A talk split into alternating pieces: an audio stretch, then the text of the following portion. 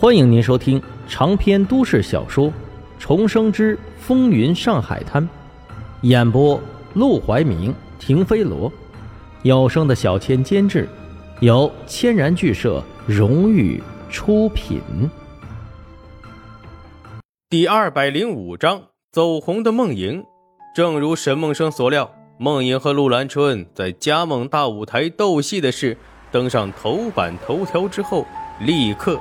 就成为了上海人最津津乐道的八卦，尤其是最后卢小佳参与进来，还来了个选美，最终竟然选择了一个名不见经传的梦莹，还被陆兰春掌掴，这可把被有钱人欺负惯了的老百姓给乐坏了，活该呀！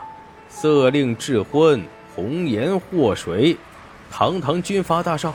走到哪儿都有背着枪的守卫保护的大少，竟然被一个戏子当众掌掴，怎么能不痛快呢？沈梦生走在街上的时候，经常能看到有人开玩笑的模拟这一段，痛打军阀狗头。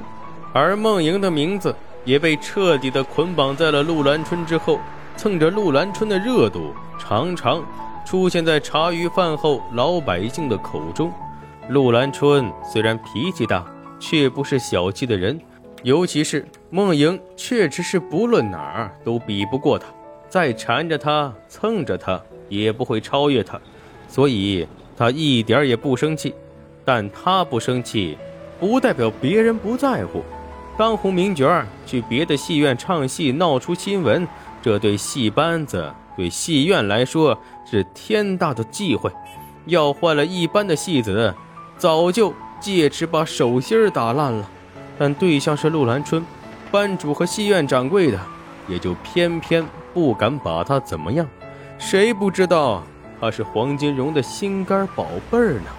连黄金荣都没说话，他们自然不敢僭越。每每见到他，也只能唉声叹气，欲言又止。其他的戏子看不惯他，也只能忍气吞声。这事儿啊。沈梦生大获成功，却有个尾巴需要解决一下。咖啡厅里，沈梦生再次见到了林桂生。非常抱歉，夫人，我也是没办法了才来找您。卢少爷他强势命令我搞定陆兰春，我去找陆兰春，他又让我帮他说这个情。您的事，借我一万个胆子，我也不敢插手的。但我走投无路了。林桂生端起咖啡，淡淡的喝了一口，脸上是笑眯眯的，眼中却全是审视和怀疑。阿生，你的事情我虽然不能知道全貌，但也可以猜到七七八八的。在我面前，你就不必做出扮猪吃老虎的样子了。我知道，你和卢少爷的关系不错。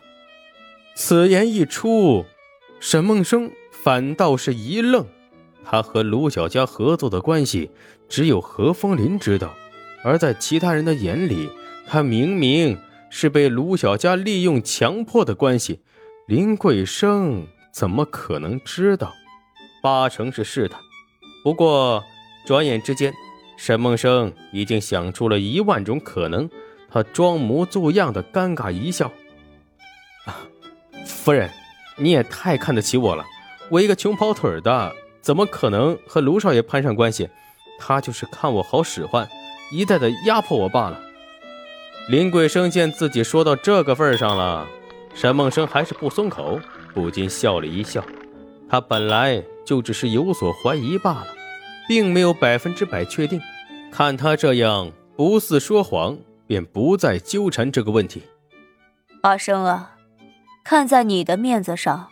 我可以放陆兰春一马，但你要知道，这个女人，我迟早是要好好收拾了的。你不可能一再的为她求情，知道吗？这是个警告。沈梦生当即点头：“当然，当然，多谢夫人体谅。”嘴上答应着，但他心里却不禁皱起了眉头。如果林桂生非要和陆兰春斗个你死我活，那他……就得对付林桂生了。虽然他很喜欢面前这位风韵犹存的夫人，可没办法，他已经答应了陆兰春要帮他，有的话可以食言，有的话食言却违背良心，违背做人的原则。解决掉陆兰春的事情之后，沈梦生就想告辞离开了。现在林桂生和黄金荣是两个不同的阵营，而他又被何风林的人盯着，难保身边就没有黄金荣的眼线。频繁的和林桂生见面，就等于是脚踩两条船，这船迟早得翻，还是得有点分寸的。然而他要走，林桂生却不放人。阿生，这段时间以来，咱们打了不少交道。你虽然是他那边的人，但为人正派，我也很喜欢。多谢夫人夸奖。有件事，我想告诉你。林桂生把咖啡放下，从挎包里拿出来一封信，推到沈梦生的面前。这是我的人不久之前给我的一封信，你看看吧。沈梦生一怔。不明白林桂生的意思，好端端的，他给他看他的私人信件干什么？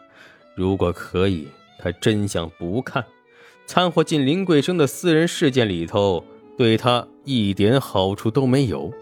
但没办法，当着林桂生的面，他只能硬着头皮打开。但打开这么一看，整个人却是肃然一震。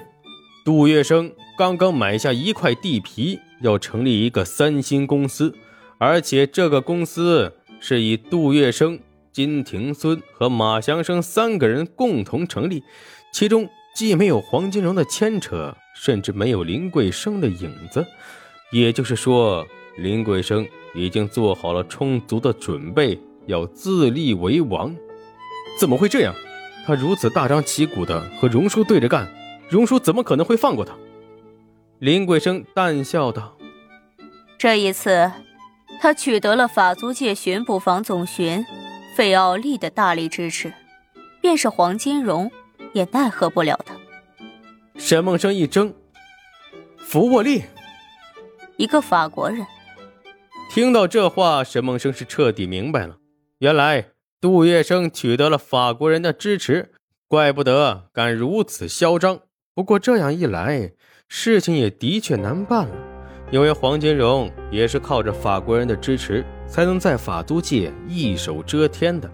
现在杜月笙也想来分一杯羹，而且也得到了法国人的支持。